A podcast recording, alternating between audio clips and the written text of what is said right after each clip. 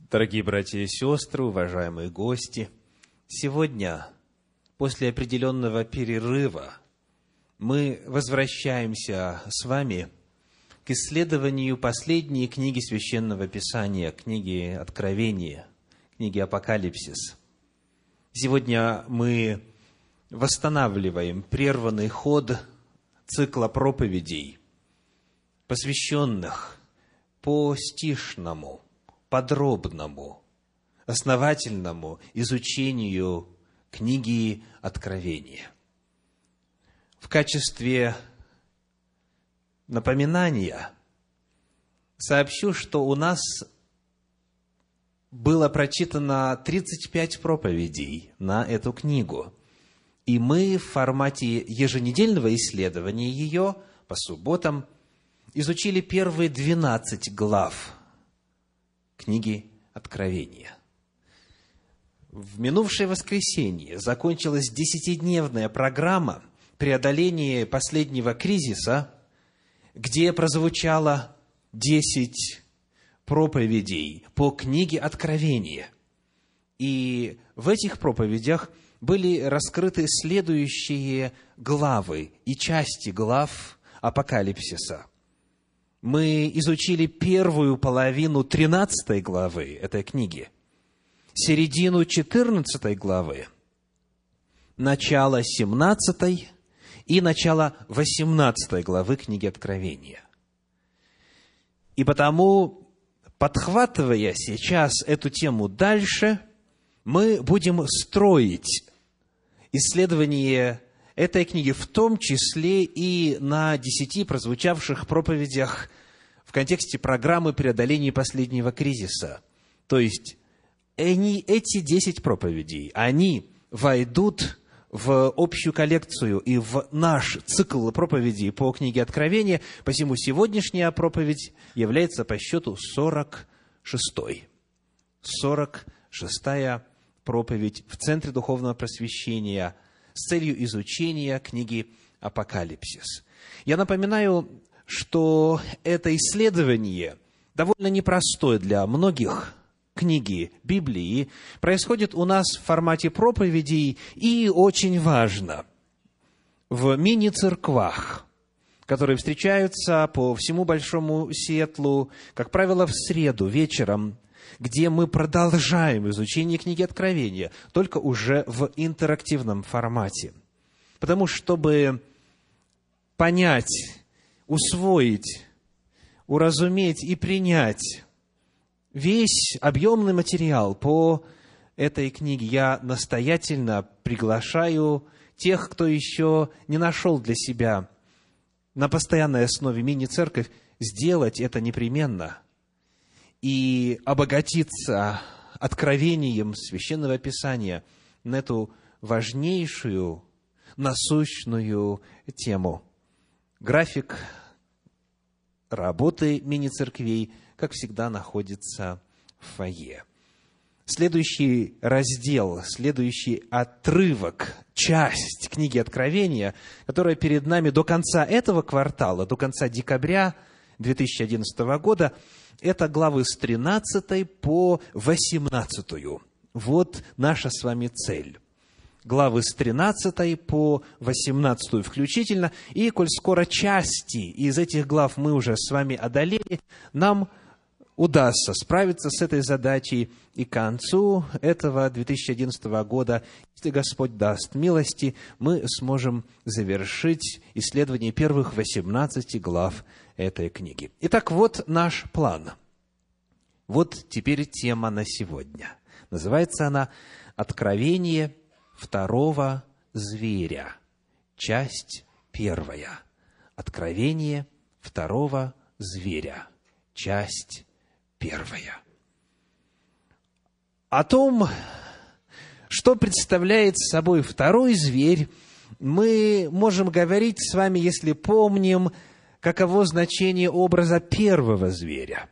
Ему мы очень много времени посвятили в программе преодоления последнего кризиса. И сейчас я хочу напомнить вам главные выводы, к которым мы пришли.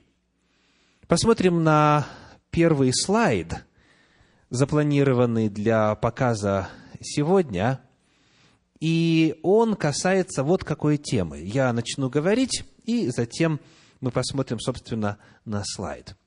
Первая тема очень важная для определения природы этого зверя, первого зверя из 13 главы книги Откровения, это сравнение его, вот этого пророческого символа, и сравнение малого рога из 7 главы книги Даниила. Когда мы сравниваем зверя и рога, мы находим целый ряд тождественных, одинаковых характеристик. Этот слайд побудет некоторое время для того, чтобы вы могли записать для себя, в особенности, если пропустили программу преодоления последнего кризиса, все места Священного Писания, которые показывают тождественность этих двух образов, этих двух символов. Во-первых, это гордость, Даниила 7.8, Откровение 13.5. Во-вторых, это богохульство, слова против Бога, Даниила 7, 25 и Откровение 13, 6. В-третьих, время владычества у них одинаковое. По Даниилу 7, 25, три с половиной года, по книге Откровения 42 месяца, что представляет собой тот же самый период. Далее, в-четвертых, это преследование святых Всевышнего. Об этом говорится и в седьмой главе книги Даниила в 25 стихе, и в 13 главе книги Откровения в седьмом стихе. И, наконец, поражение Божьим судом. Даниила 7.26 и Откровение 13.10. Вот это пять главных отличительных характеристик, которые показывают, что речь идет об одном и том же историческом явлении. Речь идет о той же самой силе, речь идет о той же самой власти. Вот ее признаки – Посмотрим на следующий слайд с нашей программы преодоления последнего кризиса. Есть 12 главных признаков силы малого рога, или же силы зверя из 13 главы книги Откровения. Это, во-первых, он произошел из Рима, этот малый рог или этот зверь.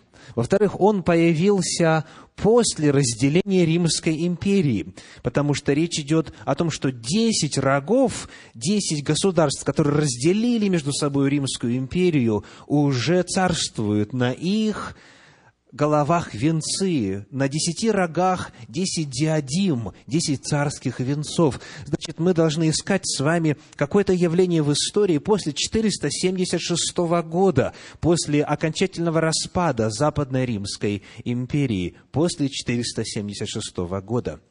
Далее – появился на, на территории разделенной Римской империи. Речь идет о том, что он должен быть где-то там же, в том же месте, что и Рим стоял. В-четвертых, это не просто политическая власть, как все предыдущие царства, представленные зверями или же рогами. Сказано, он отличен был от всех прежних рогов. Это, как мы выяснили, религиозно-политическая власть. Это альянс, это конклав религии и политики. В-пятых, он проделывает путь от незначительности до величия. Он был малый рог, а потом сказано, он по виду стал больше прочих. Далее, в-шестых, он завоевал и уничтожил три царства разделенного Рима. Сказано, что три из врагов с корнем исторгнуты были перед ним. Он уничижит трех царей. Он завоюет три государства. И это исторически исполнилось в уничтожении вандалов, герулов и остготов – этот процесс завершился в 538 году нашей эры. В 538 году последние из трех народов Остготы были изгнаны из Рима и таким образом дали дорогу для этой новой власти, этой новой религиозно-политической системы. Дальше говорится в седьмых, что он, этот малый рог или этот зверь, присвоил божественную власть. В 538 году произошло то, что позже стало называться Священная Римская империя. Речь идет о системе правления, о системе давления, контроля и так далее, которая возглавляема была духовными лицами – Речь идет о римском епископе, который позднее стал в истории называться папой римским, который как раз-таки и был ответственен за истребление трех народов, мешавших ему на пути экспансии политического, военного и экономического господства в том регионе.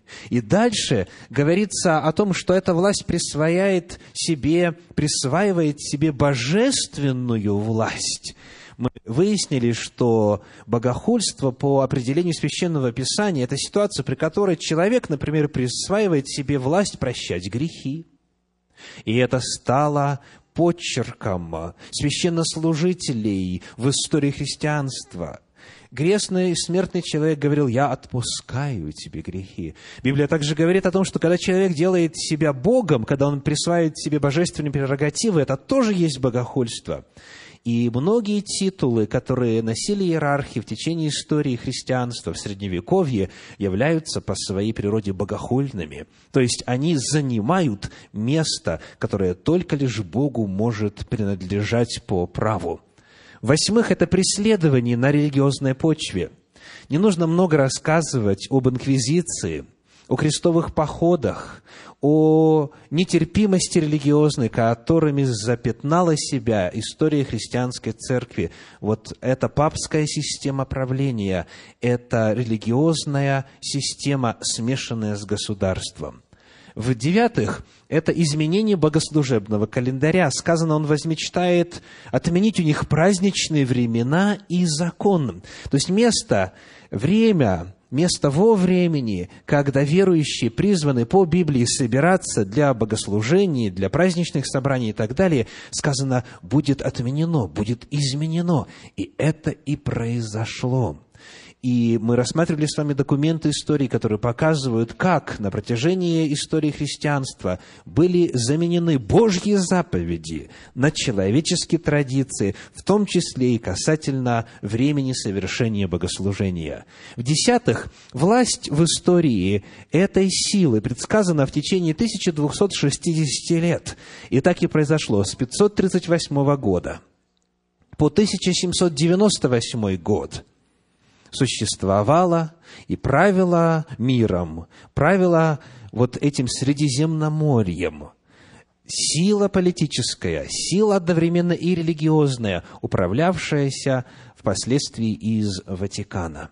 Одиннадцатый признак, который указан в Священном Писании, это то, что смертельная рана, нанесенная в 1798 году, рана, которая казалась подлинно смертельной, то есть казалось, что система религиозного доминирования в Европе ушла в историю навсегда, напрочь, эта религиозная система будет возрождена, потому что смертельная рана исцелеет. И в действительности, смотря на историю дальше, мы находим, как в 1929 году Ватикан обретает статус государства, то есть Святой Престол, религиозное место – духовный лидер становится главой государства, восстанавливается благодаря э, подписанному латеранскому соглашению между Муссолини и Гаспари. Подписывается договор, римский пакт, и Папа Римский снова получает политическую власть. 1929 год, исцеление смертельной раны. И, наконец, последний, двенадцатый признак, который мы обнаружили, это число, опознавательный знак зверя, число, которое, сказано, можно подсчитать. Число имени его 666. Мы выяснили, что речь идет о принятом среди исследователей Священного Писания, да и в принципе в западном мире способе гематрии – при котором, поскольку буквы одновременно являются и цифрами, можно подсчитать любое имя и знать его цифровой, числовой эквивалент. Число 666 представляет собою в традиционной интерпретации протестантского богословия богохульный титул «Викариус Фили Деи», наместник Сына Божия. Вот эти вот двенадцать признаков, в том числе и последний, который представляет собой титул человека, взявшего в свои руки власть Бога, мы рассматривали для того, чтобы ответить на вопрос, о ком идет речь, когда Библия в 13 главе книги Откровения рассказывает нам о звере, вышедшем из воды. Речь идет, повторимся, о священной Римской империи, о христианской церкви государстве. Речь идет о папской системе правления – Речь идет о Ватикане. Речь идет не столько о религии, важно подчеркнуть, сколько о религиозно-политической системе. Речь идет о власти, речь идет о подавлении силой, силовыми методами. Все, что не согласуется с официальной доктриной церкви. Вот такова предыстория, которую нам нужно было с вами вспомнить, чтобы подойти теперь к осмыслению значения образа второго зверя в 13 главе. Давайте прочитаем с вами в 13 главе книги Откровения, 11 стих. 13 глава, 11 стих. «И увидел я другого зверя, выходящего из земли. Он имел два рога, подобный агнчьим, и говорил, как дракон. Посмотрите, пожалуйста, на глаголы, которые использованы в этом стихе. Какой они формы? В каком времени? Прошедшее время. Описание идет с использованием глаголов прошедшего времени. Имел, говорил – но дальше, начиная с 12 стиха и вплоть до 16, где описываются действия этого второго зверя, глаголы в ином времени. Читаем стихи с 12 по 16. «Он действует перед ним со всей властью первого зверя и заставляет всю землю и живущих на ней поклоняться первому зверю, у которого смертельная рана исцелела, и творит великие знамения, так что и огонь не сводит с неба на землю пред людьми. И чудесами, которые дано было ему творить пред зверем, он обольщает живущих на земле, говоря живущим на земле, чтобы они сделали образ зверя, который имеет рану от меча и жив. И дано ему было вложить дух в образ зверя, чтобы образ зверя и говорил, и действовал так, чтобы убиваем был всякий, кто не будет поклоняться образу зверя. И он сделает то, что всем малым и великим, богатым и нищим, свободным и рабам положено будет начертание на правую руку их или на чело их и так далее мы видим, что вначале этот второй зверь описывается с использованием глаголов прошедшего времени, затем глаголов настоящего времени и затем глаголов будущего времени. Перед нами таким образом представлены ярко этапы, определенные этапы развития этого зверя и, соответственно, власти и силы, которая в его образе представлена. Сегодня мы сможем только начать исследование этого библейского отрывочка и рассмотрим глаголы, которые используются в прошедшем времени. Перед нами для исследования сегодня фактически лишь один стих, 11 стих 13 главы книги Откровения. И в следующую субботу, по милости Господней, мы с вами рассмотрим то, что о нем говорится далее, начиная с 12 стиха этой 13 главы. Итак, первое что нам нужно знать, чтобы понять, о ком идет речь и о чем идет речь, это посмотреть на время появления этой новой фигуры. Каково время появления второго зверя? Прямо перед одиннадцатым стихом мы находим десятый, который представляет собой как раз контекст времени. А в десятом сказано – кто ведет в плен, тот сам пойдет в плен. Кто мечом убивает, тому самому надлежит быть убиту мечом. Здесь терпение и вера святых. Десятый стих 13 главы книги Откровения. Помните ли вы, что здесь описано? Как раз-таки 1798 год. Это нанесение смертельной раны первому зверю. Это время, когда тот, кто брал в плен, теперь сам оказался в плену. Папа Пий VI был взят в плен войсками Наполеона Бонапарта. Кто мечом убивает, тому самому надлежит быть убиту мечом. Система папской власти была завоевана военной силой, подобно тому, как она на протяжении многих столетий Средневековья подавляла всех непокорных военной, политической силой.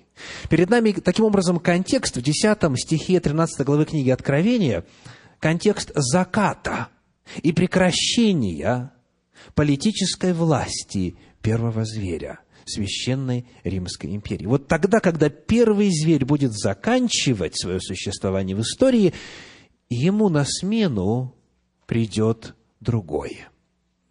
Это первый опознавательный признак. Ну что ж, давайте вспоминать историю. Что произошло?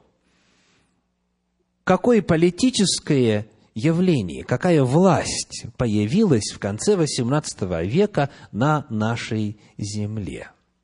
Вы помните, что в библейском пророческом символизме зверь всегда означает власть, силу, никогда не человека, никогда не личность. Зверь или рог – это всегда какая-то система, какая-то организация. Итак, какая власть появилась, государственная ли, или религиозно-политическая, какая сила появилась в конце XVIII века в истории нашей Земли. Много гадать не придется, потому что в этот период одна явная, конкретная власть заявила о себе, как о новом явлении на земле – когда мы с вами читаем комментарии Джона Уэсли, английского протестантского проповедника, вождя возрождения в христианстве, основателя методистской церкви, он в 1754 году в своем комментарии на этот стих писал об этом звере так, цитирую, «Он, этот зверь, еще не пришел, он пишет в 1754 году. Он еще не пришел, но он не за горами. Он явится по истечении 42 месяцев, на которые была дана власть первому зверю. Уэсли чувствовал, что скоро это пророчество исполнится, что вот-вот этот зверь явится – и в действительности только одна страна появилась в тот период. Эта страна – Соединенные Штаты Америки. Вот э, несколько важных дат, описывающих именно ту эпоху. Соединенные Штаты Америки были образованы в 1766 году при объединении 13 британских колоний – объявивших о своей независимости. Дальше началось что? Дальше началась война. Война за независимость продолжалась до 1783 года и окончилась победой колонистов. В 1787 году была принята Конституция Соединенных Штатов Америки, а в 1791 важнейший документ, так называемый «Биль о правах», который существенно ограничил полномочия правительства в отношении граждан. То есть именно в тот момент, когда уже Священной Римской империи оставалось жить буквально считанные годы, в этот момент выходил на мировую арену второй зверь – Соединенные Штаты Америки это ответ по первому признаку, это ответ по признаку времени появления. Во-вторых, Священное Писание, рассказывая нам об этом втором звере, предлагает также и описание места и способа появления его. Сказано в 11 стихе 13 главы книги Откровения, «И увидел я другого зверя, выходящего из земли».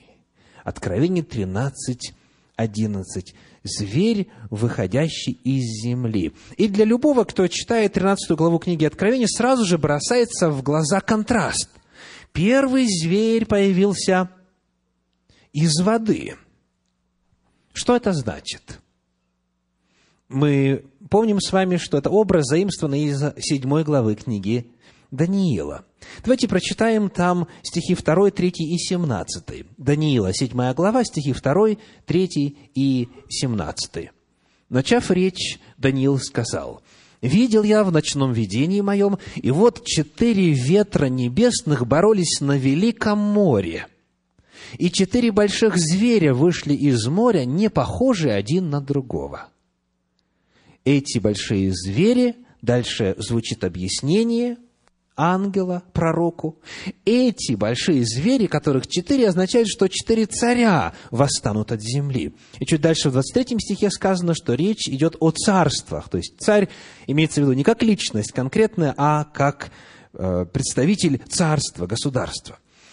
Итак, вот эти четыре зверя, которые у пророка Иоанна, богослова, в 13 главе слиты воедино – этот зверь, он представляет собой гибрид, составленный из всех четырех зверей седьмой главы книги Даниила. Он, этот зверь, выходит откуда? Из воды. И эта вода конкретно обозначена. Запомнили?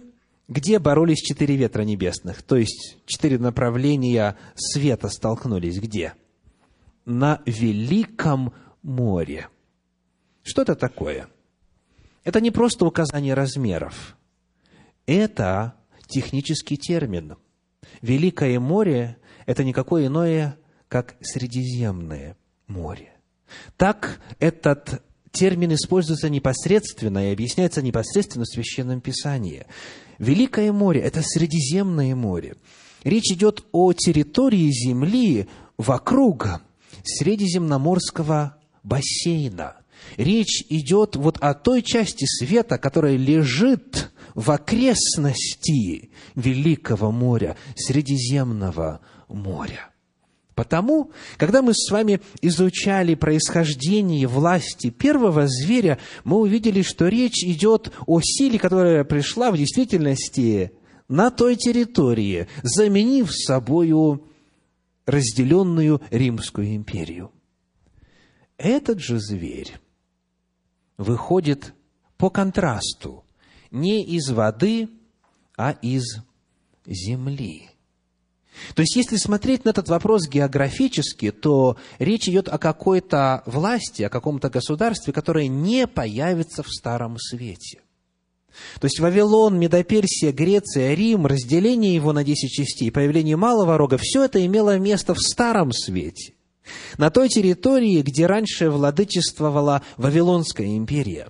И все это происходило в результате чего? Согласно Даниилу. Борьбы.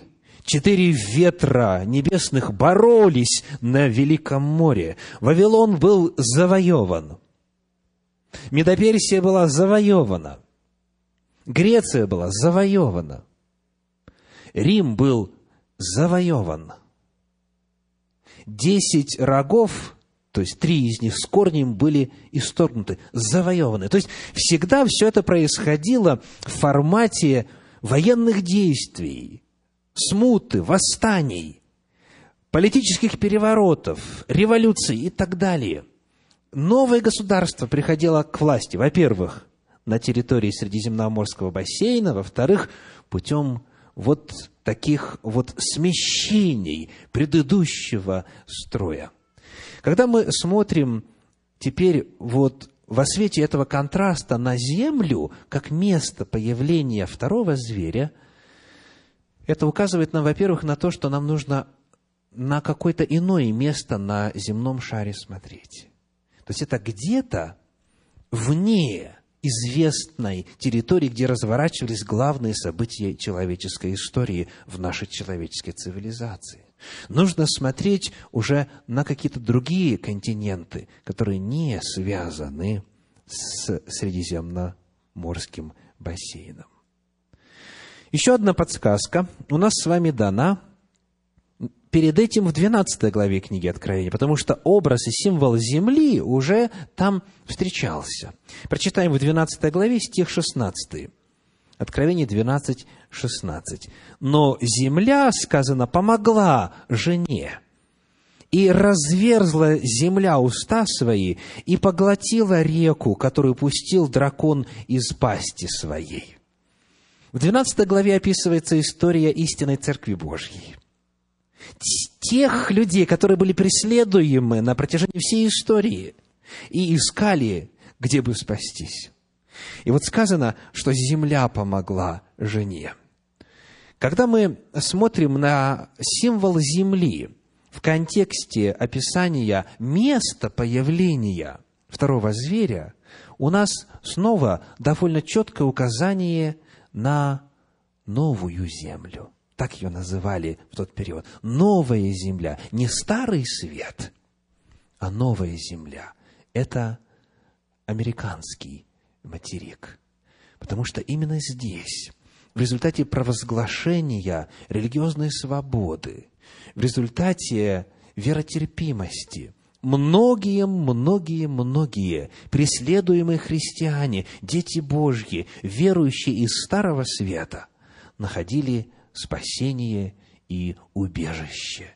То есть Церковь Божья, гонимая, преследуемая, те, кто стремился к соблюдению заповедей Божьих и веры в Иисуса, они нашли здесь покой. Здесь их уже по религиозному признаку никто не преследовал.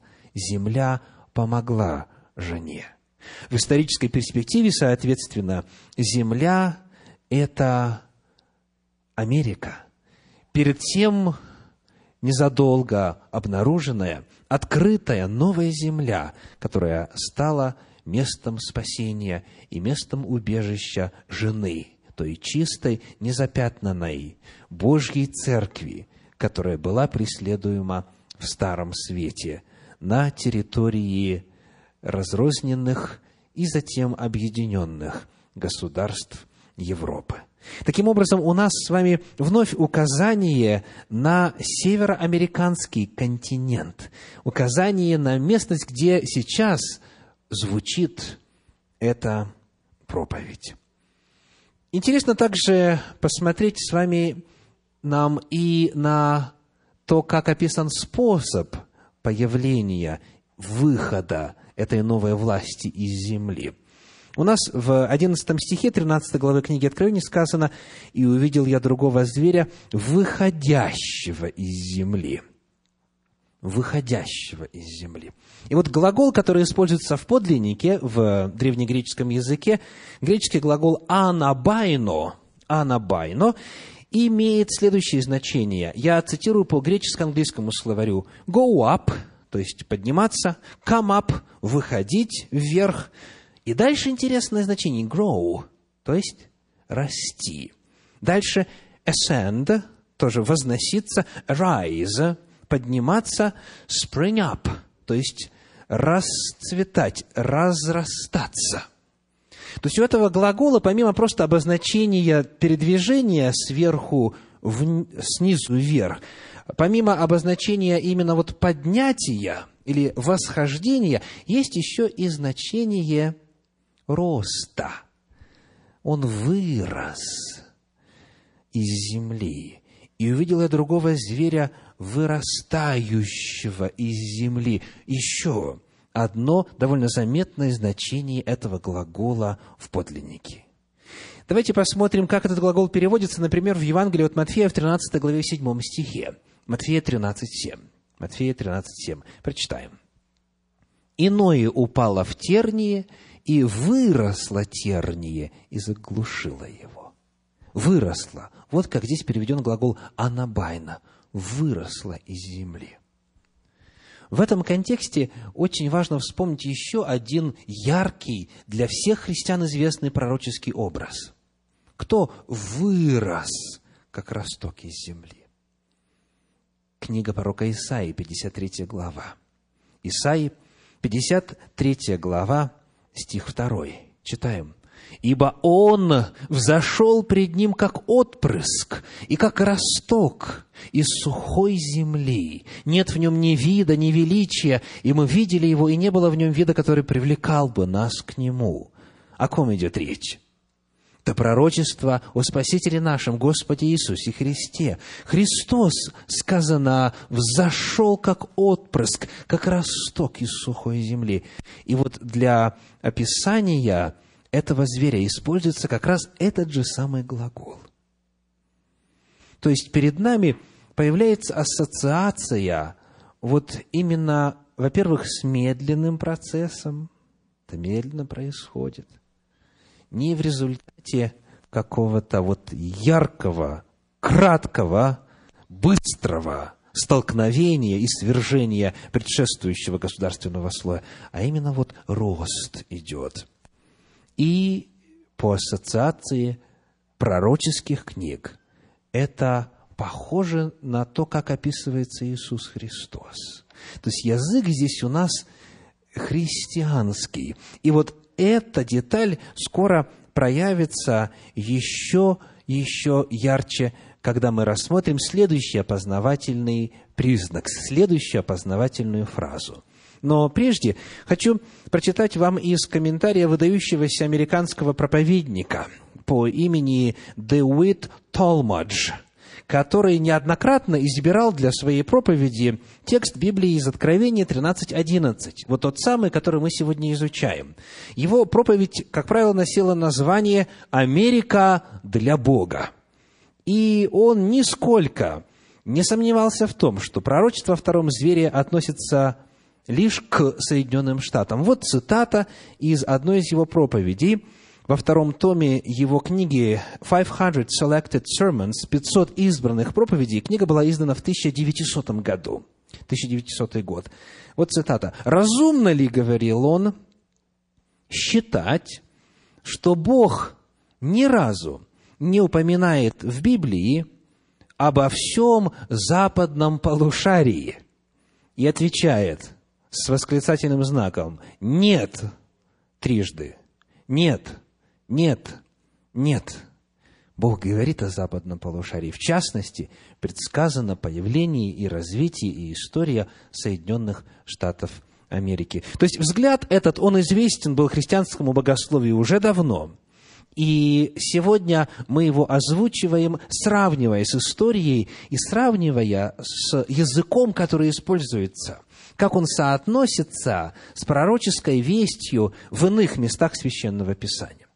Идем дальше и посмотрим с вами на еще одну деталь описания второго зверя, которое упомянуто здесь в 11 стихе 13 главы книги Откровения.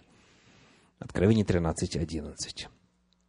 Он имел два рога, подобные агнчьим чрезвычайно важная характеристика. Имел два рога, подобные агнчьим. Вот это первое впечатление от визуального восприятия этой силы, этого зверя. Когда мы с вами встречаем слово «агнец» в книге Откровения, а встречается оно там 29 раз, 29 раз, всегда везде, без исключения, во всех остальных 28 случаях этот термин относится к Иисусу Христу. Всегда, везде в книге Откровения Агнец – это Иисус Христос. Потому описание характера этой власти с использованием слова «агнец» – это для читателя конкретное прямое указание на христоподобный характер этой силы. Он имел два рога, подобные агнчьим. Ни одна страна в мире за всю историю нашей планеты во время своего создания, во время закладывания фундамента страны – не создавалась на христианских началах. Ни одна, за исключением Соединенных Штатов Америки. Нет в истории иного явления, при котором появлявшаяся бы новая сила, новая страна изначально бы строилась на христианских принципах. Это еще один яркий и безошибочный признак идентификации власти второго зверя. Каков характер Агнца? Каков характер Иисуса Христа? Книга Евангелия от Матфея, 11 глава, стихи с 28 по 30 говорит, 11 глава Матфея, стихи с 28 по 30. «Придите ко мне, все труждающиеся и обремененные, и я успокою вас. Возьмите иго мое на себя и научитесь от меня, ибо я кроток и смирен сердцем, и найдете покой душам вашим, ибо иго мое благо, и бремя мое легко. Итак, говоря об этой стране, об этой новой силе, как имеющей христоподобный характер, Священное Писание очень точно описывает начало, на которых Соединенные Штаты были основаны. Я процитирую несколько фраз из уже упомянутого ранее Биля о правах. Биль о правах гарантировал беспрецедентные в истории гарантии религиозной свободы. И то, что прозвучало там, есть подлинно отображение кроткого, смиренного, христоподобного отношения и духа. Вот, например, Конгресс не примет ни одного закона, сказано, провозглашающего какую-либо религию государственной, запрещающего свободное вероисповедание, ограничивающего свободу слова, печати, право людей свободно собираться в мирных целях и обращаться к правительству с жалобами и требованиями. Или вот еще один пункт. С целью предотвращения незаконных обысков и арестов право людей на неприкосновенность их личности, жилища, личных бумаг и имущества ни при каких обстоятельствах не должно нарушаться. Вот какими были основы, которые были сформулированы именно в то время, когда власть первого зверя шла к своему закату. Некоторые из вас, слушая вот выдержки из Биля о правах, с удивлением поднимают брови. Это в какой стране нельзя обыскивать, арестовывать, и так далее, прежде чем вина доказана в официальных судебных органах. Те из вас, кто прожил здесь, в Соединенных Штатах Америки, хотя бы больше десяти лет, то есть в связи с событиями, имевшими место в сентябре 2001 года, знают, что многое с тех пор в плане свобод и прав личностей в этой стране поменялось. Не правда ли? Очень сильно заметна разница между тем, как встречает Америка гостей вот тогда и как делается это сегодня. Но мы изучаем с вами сейчас самое начало, когда эта власть именно прорастает – медленно, постепенно устанавливая христоподобные принципы правления и отношения к людям, и взаимоотношения государства и религии, и религии между собой и так далее. Итак, характер, первое впечатление, которое мы встречаем, когда всматриваемся в этого зверя, выходящего из земли, весьма положительный. У него рога, подобные агнчьим. Он похож на Иисуса Христа. Он по характеру похож на агнца. Но далее, когда уже мы начинаем знакомиться с этой силой дальше, основательнее, подробнее, то в этом же 11 стихе 13 главы книги Откровения есть новая деталь. 13 глава, 11 стих. Он имел два рога, подобные агнчим, и, сказано, говорил, как дракон. говорил как дракон. Это нечто несочетаемое. Агнец кроток, смиренно. А здесь представлено существо, которое выглядит как агнец, но говорит как дракон. А кто дракон? Дьявол. 12 глава книги Откровения, 9 стих, говорит, дракон, древний змей, называемый дьяволом и сатаною. То есть, вот это государство, похожее на Иисуса Христа, начинает говорить как дракон. И я еще раз подчеркну, что Библия рисует картину медленного развития этого государства, как растение растет. Медленно. Каждый день по чуть-чуть. Также медленно происходит преобразование на протяжении истории Соединенных Штатов Америки. И когда мы смотрим на последовательность, он начинает говорить дракон не в самом начале.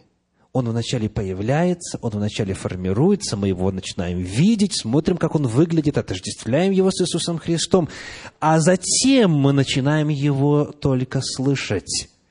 И он говорит, как дракон. А каков дракон? Это нечто высокомерное, гордое, самовлюбленное. Это существо, которое ищет первенство во всем. Это личность духовная, дьявол, сатана, которая подавляет восстание непокорных. Это совершенно иной, прямо противоположный характер, если сравнивать его с агнцем. Но именно это является описанием той же самой силы, является описанием того же самого государства, той же самой страны.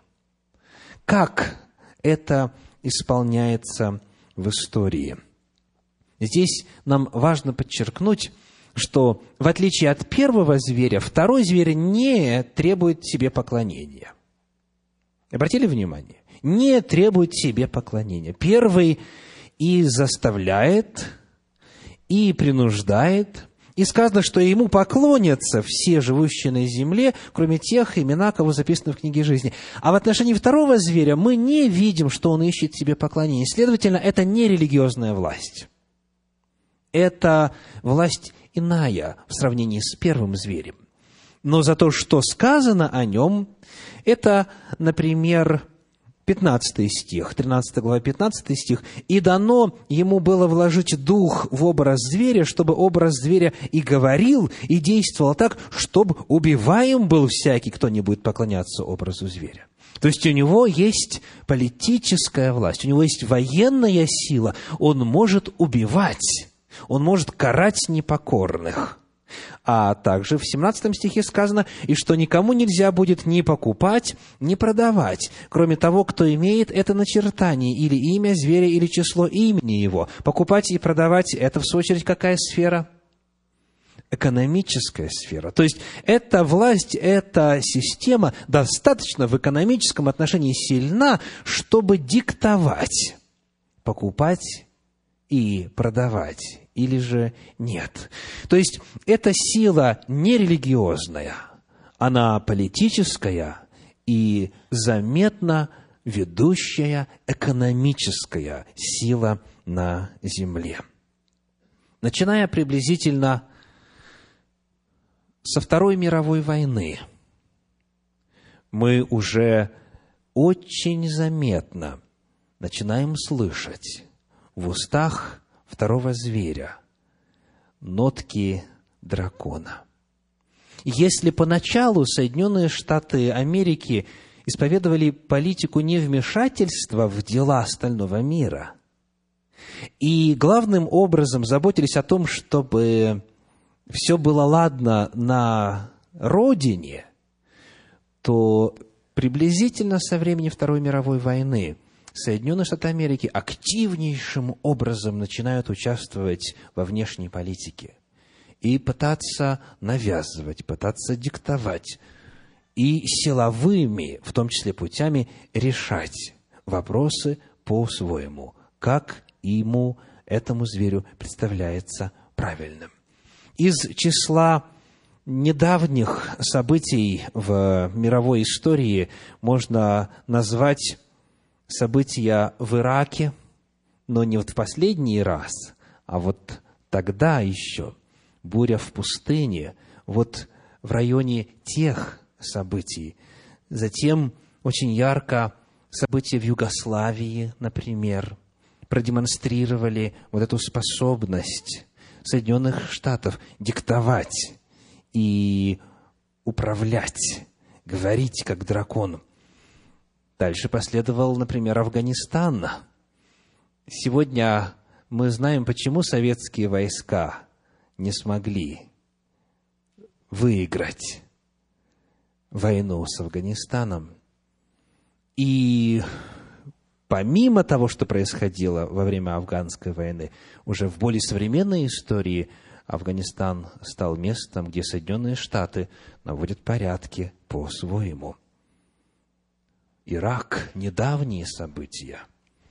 И много-много других мест на земле, о которых и не часто говорится в новостях, становятся местом осуществления вот этой способности говорить как дракон. И дальше очень интересно, в 12 стихе сказано, и заставляет всю землю. И заставляет всю землю. То есть речь идет о всемирном характере, способности этой страны говорить и действовать в соответствии со своими устремлениями. Соединенные Штаты Америки уже давно в мире называются емким термином. Каким? Мировой жандарм. Мировой жандарм. И это очень точно соответствует реальности происходящего во исполнении пророчества 13 главы книги Откровения. Хочу процитировать для вас из комментария Жака Дюкана, исследователя книги Откровения, из его книги Secrets of Revelation со страницы 119 следующий абзац. Части мозаики соединяются, чтобы сложить неожиданный портрет, пишет профессор.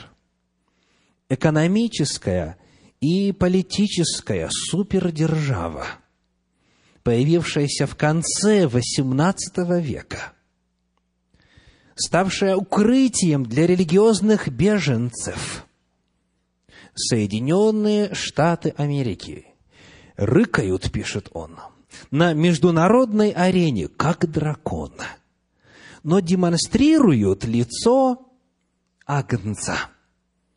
Двойная природа зверя проявляет себя как на политическом, так и на психологическом уровне – наивный американский идеализм идет рука об руку с сильной военной, экономической и политической властью. Вот оценка современного исследователя в свете в действительности контрастного, противоречивого описания природы этой новой власти. Агнец говорит как дракон, выглядит как агнец, действует как дракон. Ибо мы знаем из Священного Писания, что от избытка сердца говорят уста. Правда? Мы знаем, что когда кто-то говорит, он этим самым обнаруживает свою истинную сущность, свою истинную природу. Итак, сегодня мы с вами начали исследование второго зверя, представленного в 13 главе книги Откровения, и изучили стих с предложениями, использующими глаголы прошедшего времени. Мы увидели, что должна появиться сила, которая по времени совпадает с концом власти первого зверя, папства, Священной Римской империи. Мы увидели, что сила эта должна появиться где-то за рамками Старого Света, где-то в новом месте, а именно там, куда спасались от преследований религиозные беженцы. Мы увидели, что сила эта поначалу, во время своего поступательного, медленного развития, строится на христианских началах, но что со временем начинает говорить как дракон – все эти признаки безошибочно указывают на Соединенные Штаты Америки как на историческое исполнение власти второго зверя. И перед нами много вопросов. Что произойдет дальше? Ведь если для некоторых это вопрос далекий, то для присутствующих на богослужении здесь это вопрос нас непосредственно касающийся. Что произойдет с нашей страной? Многие из вас стали гражданами этой страны. Многие готовятся стать. Чего нам ожидать от Соединенных Штатов Америки, согласно библейскому пророчеству? Об этом всем, по Божьей милости, в следующий раз – в следующую субботу. Обязательно будьте здесь в следующую субботу для того, чтобы услышать и вместе осмыслить значение библейских пророчеств. А также обязательно приходите в эту среду на мини-церковь, где мы данному вопросу посвятим намного больше времени и будем исследовать эти и исторические библейские факты более основательно. Ну, а в конце необходимо сказать следующее. Этот зверь, помимо обозначения конкретных исторических реалий, к сожалению, по тому, как он описан, рассказывает и о многих из нас. А именно, выглядит аки агнец Божий. Познакомишься создашь в первое впечатление подлинно кроток и смирен сердцем, и слова благозвучные, и улыбка американская, и радушный прием, и все очень привлекательно при первом впечатлении, очень на Христа похоже. А потом вдруг – случайно становишься свидетелем невольно разговора этого человека в своей семье со своими ближними. И когда он отверзает уста, ты слышишь совершенно иное.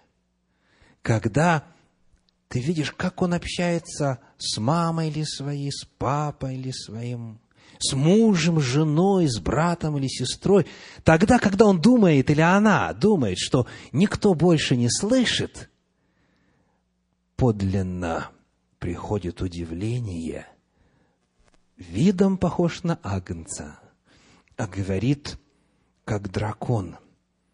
Он мирный, спокойный, но когда никто не видит, как рявкнет – так что страшно становится. Рассказывают, как однажды служитель церкви, пастор церкви пошел на посещение к своим прихожанам и, поднимаясь по лестничной клетке, услышал э, страшные довольно звуки. То есть там и посуде неладно пришлось, и довольно такой сочный был увесистый разговор, и было слышно шум, крики, спор, обвинения, эпитеты нелестные в адрес друг друга.